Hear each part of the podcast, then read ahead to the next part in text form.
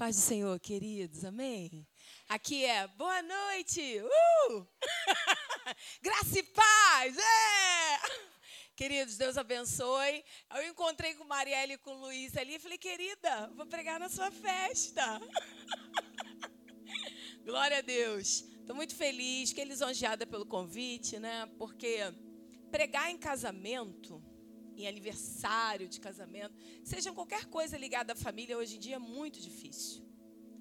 É, então, assim, Deus colocou uma palavra no meu coração, e você que não é casado, você que é divorciado, você que é noivo, você que ainda é adolescente, um dia vai ter uma família, eu acredito que Deus de alguma forma vai querer falar contigo. Amém? Vamos abrir as nossas Bíblias em Provérbios.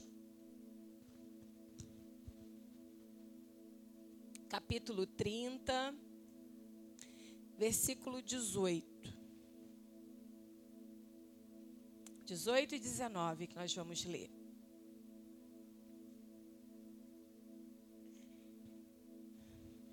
Provérbios, capítulo 30, versículo 18 e 19. Podemos ler? Amém? Diz assim: Há três coisas que me maravilham e a quarta não a conheço. O caminho da águia no céu, o caminho da cobra na penha, o caminho do navio no meio do mar e o caminho do homem com uma virgem. Feche seus olhos, curve sua cabeça. Senhor, está aqui a tua igreja em uma celebração. É algo alegre. Mas assim como eles estão se alegrando, tem muitas famílias sendo desfeitas. Tem muitos corações que estão perturbados dentro dos seus lares. Existem pessoas que nem acham que nunca vão construir uma família. Existem famílias que vivem de aparência.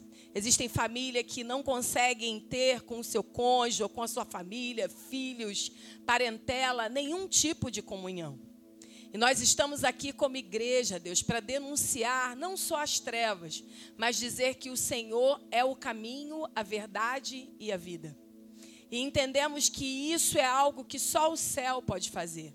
Porque onde o Senhor está, coisas novas podem acontecer.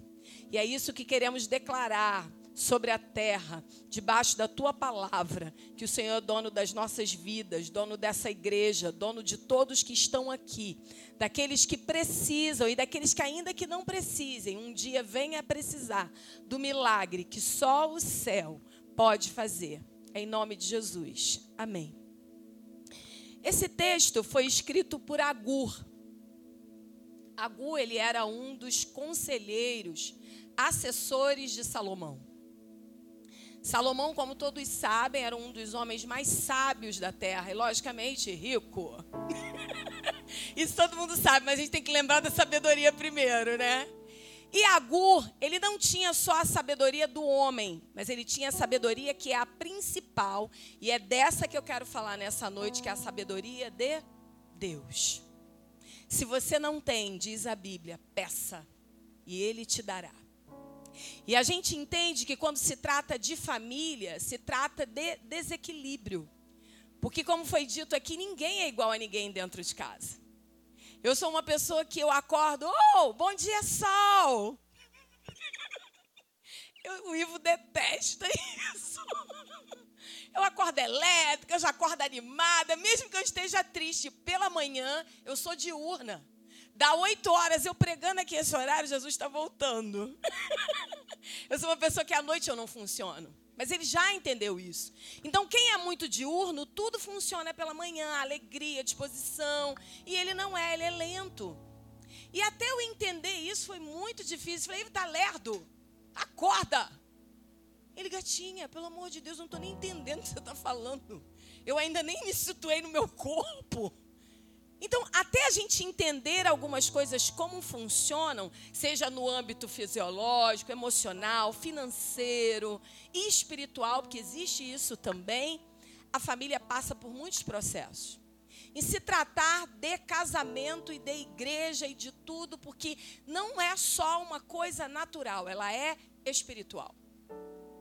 E quantas vezes muitos não entendem que a família é algo muito mais espiritual que você e eu imaginamos. Então vira para a pessoa do teu lado, ela não pode não ser da tua família, mas ela é da tua família em Cristo. Então onde há relacionamento tem que ter comunhão. Porque tendo comunhão tem benção. Então vira para o irmão do lado e fala assim: hoje o Senhor quer mudar o nosso caminho. E existem segredos que só o céu pode nos dar. Tem um texto em Hebreus que me chama muita atenção, porque as pessoas pregam muito isso para jovem. É, seguir a paz com todos. Sem a santificação, ninguém verá a Deus. Só que esse texto é interessante que o autor está falando que se não houver paz, não tem o resto. E as pessoas às vezes se preocupam tanto com a santificação, e isso é importante, mas você precisa aprender, eu e você, a termos bons relacionamentos. E quantas vezes as pessoas esquecem disso?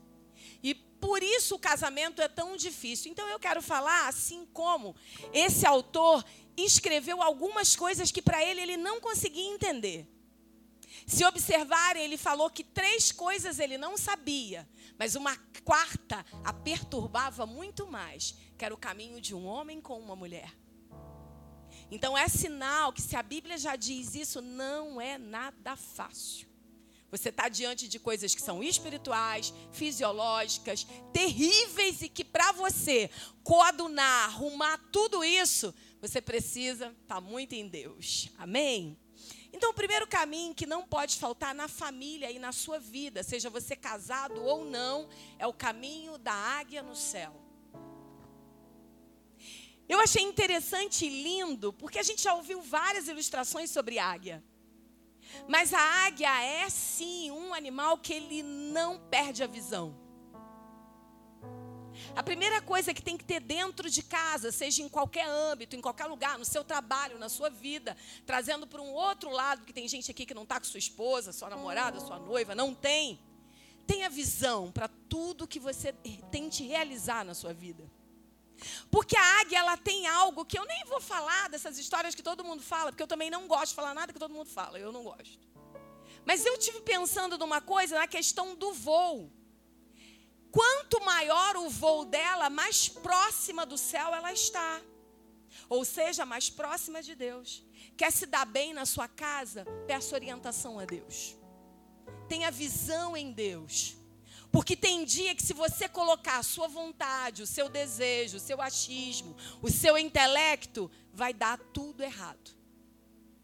Tem dia que se você falar, ai, já está irritando, fica quieto. Tem dia que você olhou para a cara do cidadão, já está com problema. Ô, Glória. Ivo me pergunta, quem é você? A gente tem esse negócio lá em casa, porque tem dia que não dá. Eu tenho 23 anos de casada. Vou fazer 23, né? Eu confundo isso, deixa ele nem saber. É 23. Porque a Alessandra, a gente foi madrinha de casamento uma da outra. E 15 dias de diferença. Então ela sabe isso aí muito mais do que eu. E às vezes a visão nos falta. Porque não sei se vocês observam, a primeira coisa quando a gente está amuado, abatido, que a gente perde é a visão porque a gente quer ver de acordo com a nossa vontade, de acordo com o nosso prisma, da, cor, da forma que nós achamos que é certo. Só que às vezes você precisa ver com o olhar do outro, para que você entenda não só a perspectiva do que está acontecendo no geral, mas daquilo que talvez não venha acontecer porque você teve visão visão para ficar quieta visão para fazer a comida do jeito que ele gosta, que às vezes é muito horrível. Vocês sabem que eu não sou da cozinha. Estou dando os meus exemplos. Marielle é da cozinha. Quando eu conheci Marielle, Marielle, você conhece o caldo? Caldo do maneco? Caldo não sei do que. Eu falei, que é isso, mano? Já, mas eu falei, Jesus, o que, que Marielle sabe fazer um monte de coisa, gente? Eu não sei, gente, para ralar uma cenoura. Eu deixo cair um pedaço. Hoje foi almoçar uma amiga minha lá em casa. Ela, André, você está ralando a cenoura, está caindo muito para falei, querida, isso é o negócio do desperdício, mas não olha isso não. Fica quietinha que vai ficar uma delícia a salada. Porque quem é cozinheiro observa todas as coisas. E no casamento tem hora que você tem que fechar os olhos na sua vida para não enxergar o problema nem a qualidade do outro. Porque até a qualidade, quando você não tem ou você não admira, você fica com raiva porque o outro tem e você não tem. Já viu os casais que competem? É, ô Glória. É celebração, mas você sabe que eu sou da também da exortação. Tem casal que compete intelectualmente. Eu conheço vários. Ela fala tudo certo, mas se ela erra uma palavra, ele falou, estava errado. Na frente de todo mundo, olha que vergonha. Tem que ter visão, ó Glória. Tem, tem que ter visão. Eu falei assim, lá em casa a gente conversa. E visão é algo que a águia tem, que eu e você precisamos ter. Não se trata só de ter visão e de voar alto, de estar perto de Deus. Mas quando você tem visão, você tem uma visão periférica. Você não vê a águia comendo urubu, gente. Você não vê a águia fazendo essas coisas. Casamento não pode ter carniça no nosso meio. Casamento não pode ter coisas que todo mundo mexe.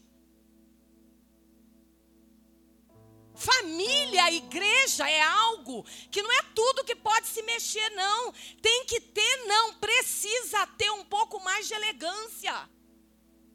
Até para chamar atenção, não pode ser muito barraqueira, só quando você está com alguém dentro da sua casa, fecha a porta. Já entra no carro. Lá em casa tem uma risada meio assim, ó.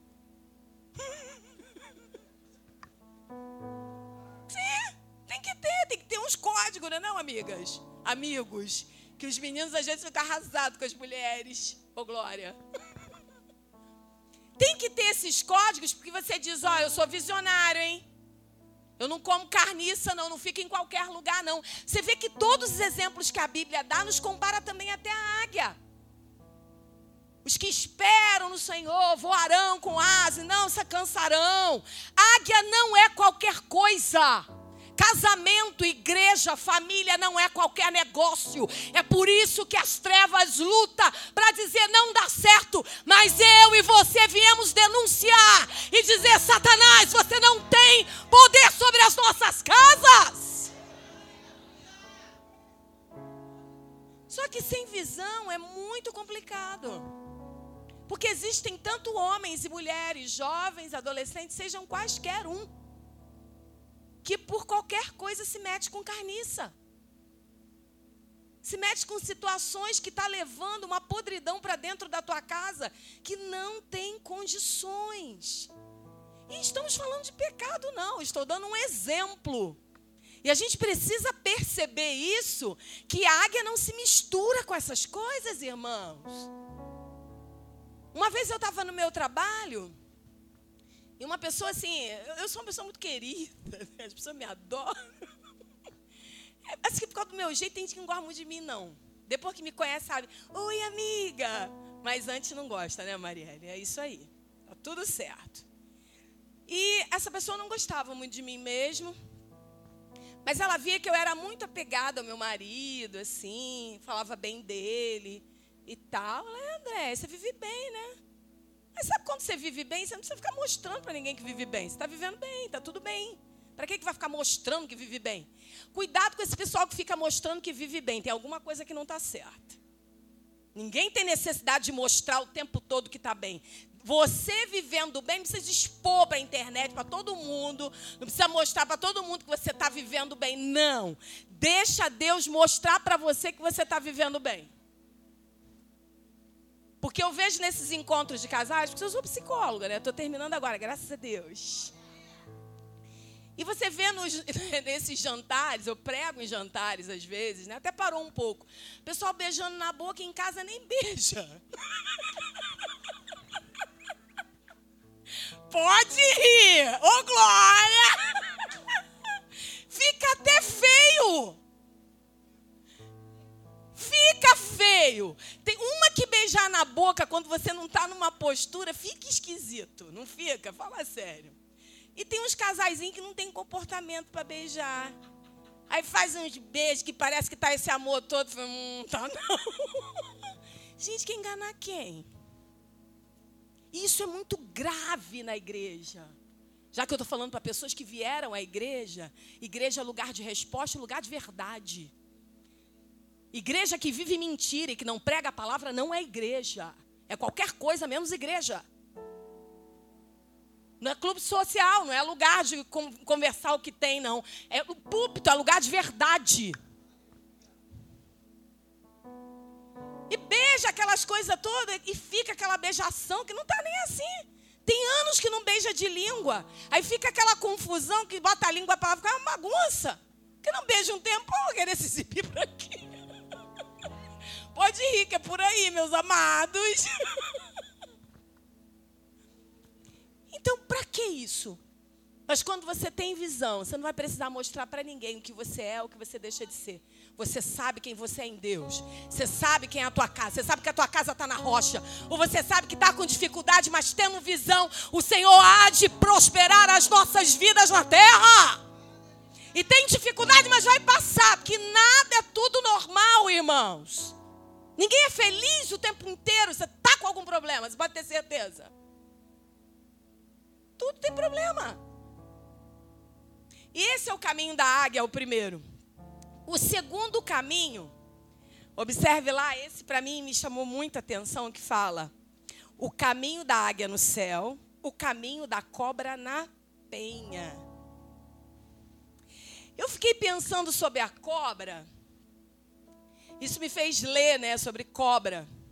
Cobra, eu nem sabia que ela era cega, diante de Deus. Eu nunca li sobre cobra. Fui pregar aqui hoje, tive que ler, né? Eu falei, gente, cobra é cega. Ela é tão esperta que ela só rasteja. A habilidade dela é rastejar.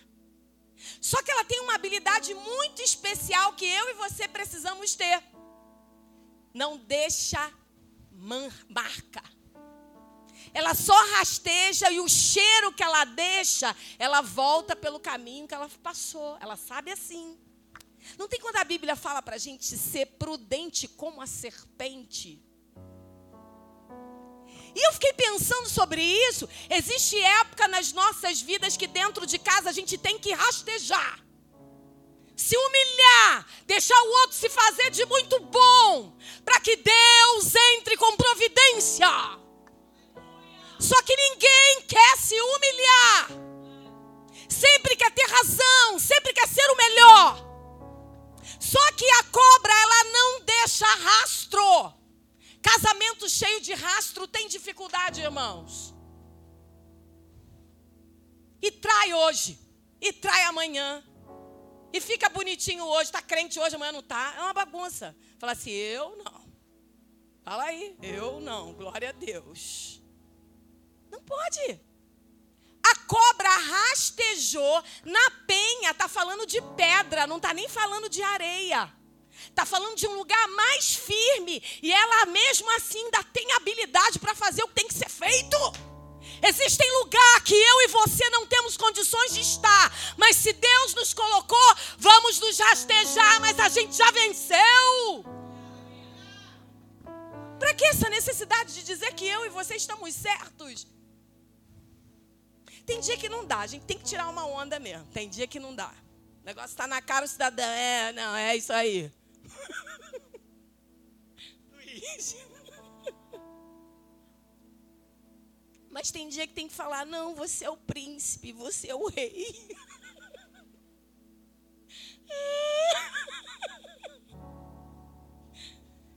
Como eu já disse, todo mundo sabe que eu não sei fazer comida.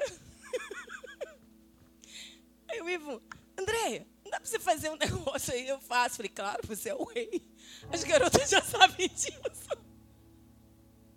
Porque minha dificuldade quando eu casei era a comida, que eu levava a comida da casa da minha mãe, pronta. E o Ivo falava assim, eu quero repetir. Eu falei, Hã?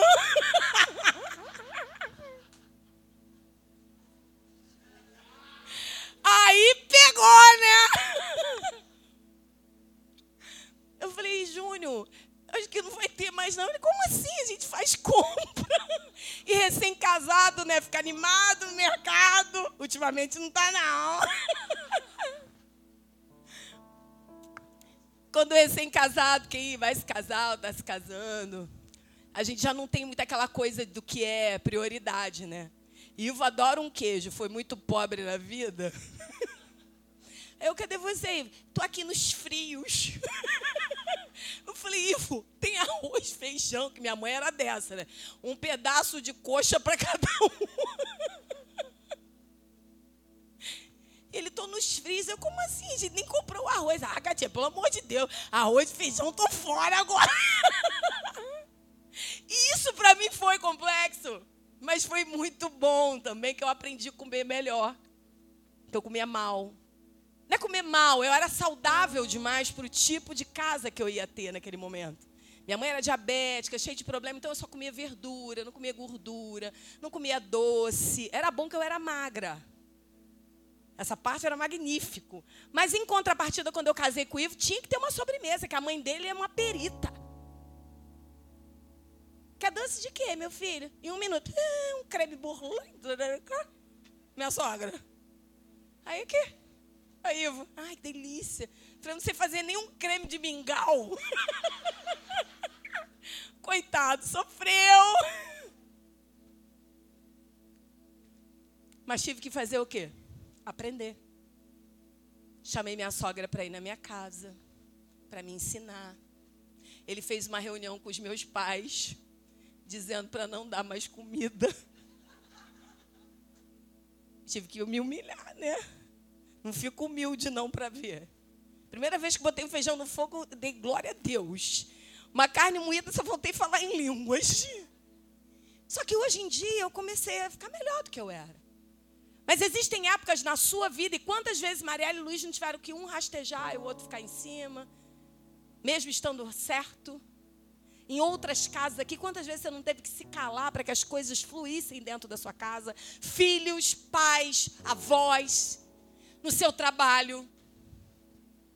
Porque rastejar não significa só que eu vou me humilhar, mas significa que eu não vou deixar mancha. Muitos casamentos não duram por conta das manchas, irmãos. Tem homem, tem mulher que fala eu te amo, mas não consegue pedir perdão pelo que fez um dia com a sua esposa.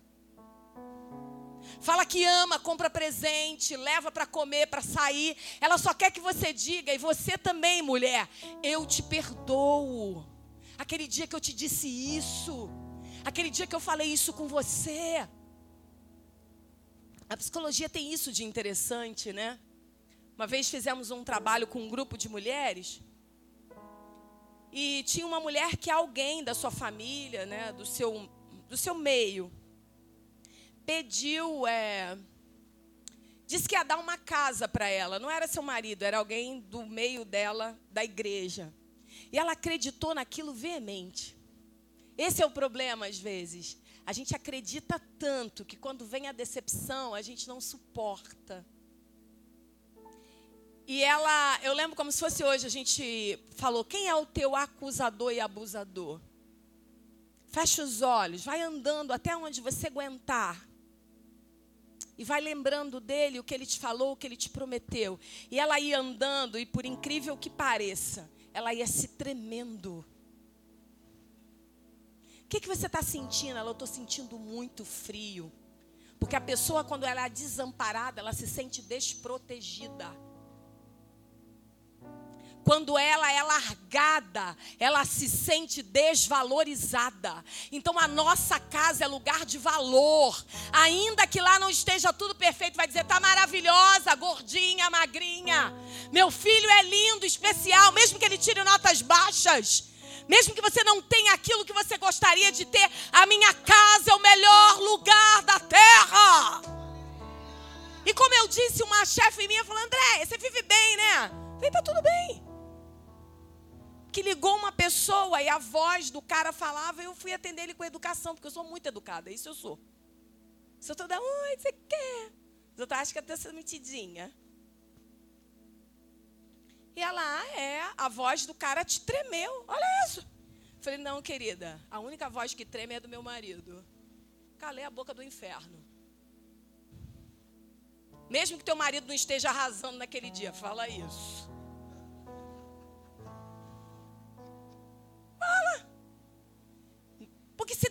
Confiança, eu trabalho com inúmeras mulheres. Está aqui Marielle de prova. Eu vejo muitas pessoas terem problema nas suas casas por conta de uma falta de bom dia. Boa tarde, perdão. O que é que vamos conversar hoje? Hoje eu estou deprimido, hoje eu estou mal. Porque a cobra rasteja, mas ela sabe o lugar dela na humanidade. Vou rastejar, mas não vou deixar rastro de nada. Eu sei como eu vou fazer o caminho de volta. Foi, volta.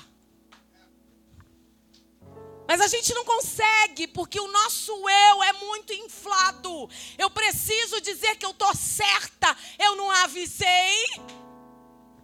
Tem dia que você sabe, tá bom, não precisa. Porque a pessoa já está tão inflamada pela luta, que não precisa dizer que você estava certa. Ainda que dentro de você você solte fogos. Valei, valei, valei, valei. Se rasteja, querida. Ah, não, vou te ajudar nessa situação. cheia de raiva, porque você avisou. Então pense comigo: a águia no céu, a visão, a cobra na penha, numa pedra, não deixa rastro.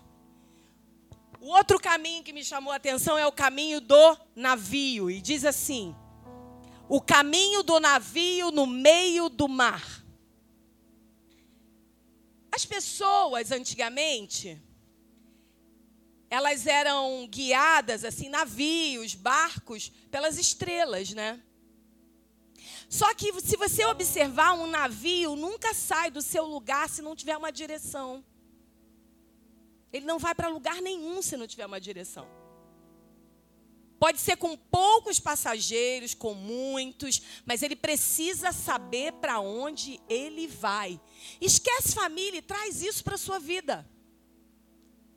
Existem momentos na nossa vida que, se a gente não tiver direção, tudo é jogado por terra. E esse homem fala assim: olha, o navio no meio do mar. Ou seja, eu preciso ter direção. E vocês já viram quantas casas, quantas famílias têm dificuldade porque não tiveram propósito. Eu quero fazer isso. Tá de acordo? Vamos conversar, André. Lá em casa não tem conversa. Mas você trabalhou a conversa desde o seu namoro? Porque a Gura aqui, ele estava dando conselho para alguém que era noivo. Existem coisas na vida do crente. Eu não estou falando de pessoas que casaram depois e conheceram o Senhor. Não estou falando disso. Eu estou falando de pessoas que têm oportunidade de serem tratados na igreja e se perdem. E casa hoje, amanhã está dando tchau para a irmã. Falando a paz do Senhor. E está todo bobinho. Ei! Está fora. Deus não se agrada. Eu não estou falando de nada de divórcio nem de separação de jeito nenhum que existem causas para que isso aconteça. A questão é que existem pessoas que estão dentro da casa de Deus e têm oportunidade de ouvir, de serem bom caráter. Porque eu tenho ouvido, ouvido de muitos homens e de muitas mulheres cristãs. Eu não estou falando de pessoas de outro segmento religioso. Cristãs que ela fala, André, não quero mais namorar mais crente, não. Eu falei, que isso, querida? Não, Andréia. O primeiro que eu namorei lá pegou meu dinheiro. Eu tenho que fazer cara de paisagem. O psicólogo tem que ficar na, na doutrina, né?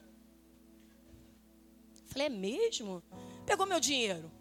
O segundo era um mentiroso que não dava. Seja verdadeiro.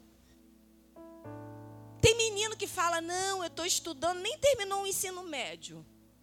Está fazendo faculdade. Eu lembro que eu tive um da minha família que foi assim. E eu estraguei tudo. Eu não sabia. Ele namorando a menina. Falou, tô fazendo faculdade. Aí no carro, aquela coisa de sair para fazer um lanche, todo mundo. Eu falei, ah, que bom você estuda. Ela falou o que ela fazia. Eu falei, ah, que bom, é bom que você incentiva ele a estudar. Aí ela, aí ela ficou meio assim, eu falei, olha eu com a minha boca grande. Ué, mas vou saber que estava mentindo? Ela falou, não. Eu falei, como assim? Não, ele está fazendo faculdade. Eu falei, ah! E deu um bafafá. Depois se resolveu, mas isso levou por um bom tempo no casamento. Tava namorando, tá? Tava noivo. E começava com tanta mentira que a verdade nunca ficava estabelecida. Problema com mentira é uma coisa, mas não conhecer a verdade estando na casa de Deus, o problema é maior ainda. Tem Deus está aqui. Tem uma presença profunda aqui hoje. Quando rabicou sendário cambia. Revança canto cama na répia. Existem coisas que não vai dar para voltar a falar a verdade, senão vai estragar mais ainda. Mas se começou uma situação, comece pela verdade. O caminho é menor e melhor. E quando eu penso nessa questão do navio, o navio ele tem uma proporção grande. Ou seja, pode aparecer onda, que mais é meio improvável, né? Pode aparecer onda, pode aparecer vento. Já viu aquelas coisas que está tudo muito bem, de repente começa a ventar dentro de casa? Você não sabe nem o que você faz. E assim é o navio. Mas se ele saiu com um propósito, com uma direção, vai vir as situações, ele vai se permanecer. Porque ele sabe para onde ele quer ir. O problema de algumas situações que acontecem em nosso meio, em pessoas que nós conhecemos, ela tem um propósito até a hora, até agradá-la. Desagradou, acabou o propósito. Desagradou, acabou a situação. Mas o Senhor me trouxe e te trouxe para te dizer: faça esse caminho do navio. Porque tem vento, tem tempestade, tem profundidade, tem dificuldade. Mas se você tem direção, Ele te guia. Isso é lindo, porque às vezes tem coisas que dá tudo para dar errado. Mas quando você vai naquela direção de Deus, Deus é isso aí que tu quer? É isso, Andréia. É isso que eu quero que você faça. Você vai, vai vir vento, vai vir um monte de dificuldade. Mas você vai chegar lá. O negócio é que a primeira dificuldade que teve, baixa a guarda. Em todos os sentidos, irmãos. Eu não estou trazendo só para a família, não. Para casamento, que hoje é uma celebração. Não, para várias coisas. A gente precisa ser persistente. Na Bíblia tem um povo, umas mulheres chamado gaditas. Essas mulheres são as mulheres que ficaram muito cansadas, mas venceram todas as guerras. Nós precisamos ser gaditas em algumas áreas da nossa vida. Estamos cansados, está difícil, mas eu vou vencer. A gargalhada não tem que ser do inferno, tem que ser sua e dizer: Eu fiz o que tinha que ser feito. Quantas vezes as pessoas riem de nós, da nossa casa, das coisas que vivemos. E o troco vai ser dado você no propósito. Ainda que você tenha se divorciado com outra coisa, mas um dia você vai ter um namorado de novo se você achar que deva. Um marido. Uma vida. Que ninguém foi feito para ficar sozinho, irmãos. Tem um, um filósofo que eu gosto muito, se chama Jean Paul Sartre. Ele fala uma coisa: o importante não é o que fizeram comigo, mas o que eu vou fazer com o que fizeram comigo. Nós somos vitimistas em todas as áreas da nossa vida, principalmente se trata de casa. Teu pai, teu filho, ei, toma posição ali de gadita e diz: Eu estou aqui, estou cansada, mas eu vou vencer essa guerra. Porque a vitimização vai ver o que vai fazer com aquilo que está acontecendo com você. E é muito mais legal isso que os outros vão dizer, André, era vento, né? Era forte. Balançou o navio, ventou, eu dei um mergulho e voltei. Mas eu estou aqui. Que Deus tem um propósito. Deus tem algo. Você que está à espera de um namorado, de um noivo. Ore, busque. Se você não tem condições de ficar sozinha, não fique. Busque por isso, isso não é bobagem, não. E até fala uma coisa comigo. Ele, André, sabia que você tinha que ter pedido um marido rico? Porque eu falava assim, Deus.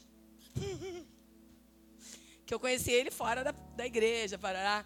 Mas quando a gente. Mas a minha oração, até quando nova, eu falava assim: ah, Deus, eu quero um homem moreno, alto e meu amigo. Ele faltou, falou, faltou rico, porque. Mas ele é rico de Deus. Ele é rico de cuidado. Todos sabem que eu não tenho filho. Então, o mês de maio é um mês delicado para mim. Mulher infértil é muito difícil. E quando eu pensar no tipo de marido com quem eu me casei, eu olho para ele assim, ele fala: Andréia, você é mulher de nações, você é mãe de outros filhos, nunca me cobrou se eu teria ou não teria, porque ele casou comigo pelo que eu sou e não pelo que podia dar. Ele casou porque respeitava a nossa história.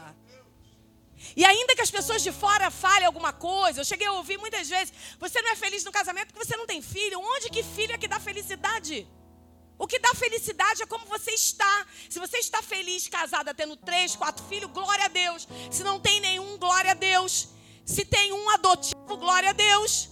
O importante é você estar da forma que o Criador queria que você estivesse.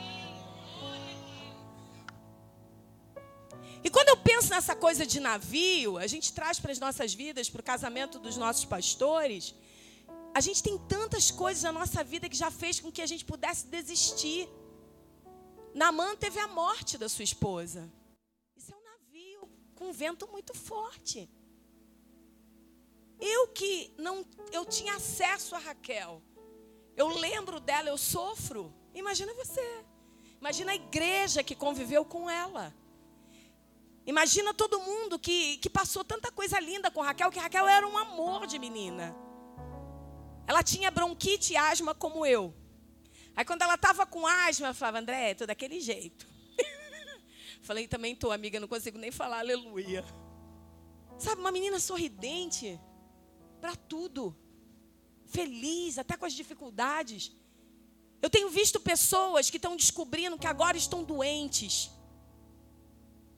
Teve uma moça que eu atendi há pouco tempo. Eu posso falar porque vocês não conhecem. E ela sofreu com a morte de uma pessoa porque ele descobriu a doença no sábado, morreu na segunda. Mas por que, que eles estão sofrendo tanto? Porque eles não olhavam um para o rosto do outro, dentro de casa. Tem gente que, pelo fato de não estar tá bem hoje, não quer olhar, não quer te ver. Talvez aquele dia seja o último dia que você vai ver. Então resolva tudo que tem que resolver. Nós somos o povo de Deus. As coisas de Deus, as coisas de Jesus são claras. Lembra quando ele escolheu os apóstolos? Ele escolheu na claridade. Esperou o dia clarear para escolher quem ele queria. As coisas de Deus têm transparência. E as pessoas querem criar família, filhos sem transparência. Não pode. Muitos adolescentes vêm me procurar, tia. Eu estou muito sofrido. Falei, por quê? Porque meu pai e minha mãe ficam de um jeito na igreja, em casa é outro. Cuidado como vocês se comportam.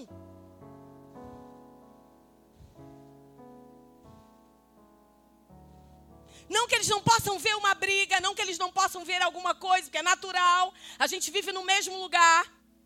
Mas existem coisas que fica cravado no coração deles. Tem menina que eu atendo que ela diz: Eu não quero me casar. Para ter um pai igual o meu, eu não quero. Tudo crente.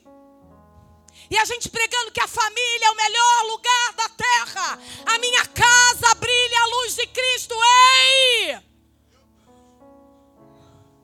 A casa, a nossa casa, primeiro precisa ter transparência. Eu não estou bem, me ajuda, eu estou fraco. A minha cama não está bem, me ajuda, mulher. Eu não estou sentindo prazer com você, vamos ajudar. águia. É mais fácil. É, é lá, é aquela parte da águia que come a carniça. E águia não come carniça. É muito mais fácil fazer o caminho inverso. Não faça o caminho inverso. Se você quer ter uma vida em Deus, faz o caminho correto. Porque todos esses exemplos que eu dei, eles tinham um tipo de caminho. Mas cada um era responsável pelo seu. A cobra era responsável pelo dela. A águia é responsável pelo dela. O navio é responsável pelo dela. Assuma a sua responsabilidade de mais fraco, de mais difícil. Se não consegue educar o teu filho, peça ajuda. Mas não faça dando tudo para ele achando que está resolvido. Coisas materiais não resolvem coisas emocionais. Vai criar um outro vazio lá na frente.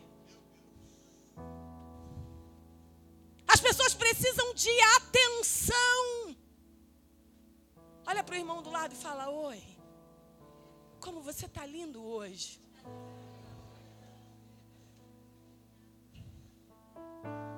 Porque beleza está em como a gente vê. Não está em como a pessoa está na moda, se é tendência, se é magra, se é loira. Está em como ela você vê. Eu não vejo a Elaine um tempão, tá linda como sempre, elegante, aquele cabelo com aquela cor magnífica. Olha a pessoa por dentro. Dentro de casa. A gente precisa olhar a pessoa por dentro. Porque às vezes aquela pessoa o dia inteiro deu faxina, chorou, sofreu, estava dividindo a carne para ter para todo mundo. Às vezes aquele marido estava lá ouvindo humilhação para poder vir para casa e chegar em casa ter mais acusação. Não! Na casa tem que dizer como é que foi teu dia. Foi muito difícil, foi muito humilhado. Mas eu estou aqui, eu te respeito. Só que a gente não olha ninguém dentro. Faça isso com amigos. Que às vezes por fora ela já não se aguenta. E se você ainda fizer mais coisas que ela tá, não precisa, acabou o cidadão. Eu atendo pessoas quase todo dia que querem se matar. Esse final de semana foi demais. Eu falei, Deus, eu ainda nem estou formada. Se esse povo se matar, eu estou frita. Nem peguei meu CRP.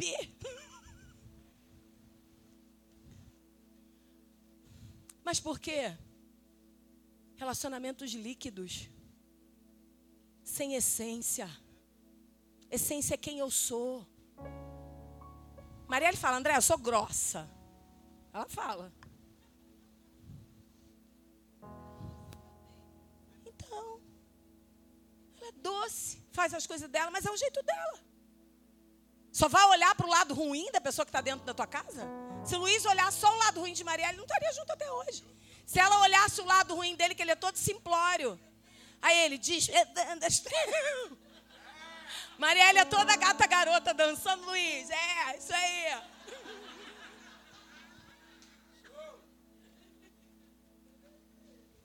A minha sogra casou com um homem que ele comia mal a beça.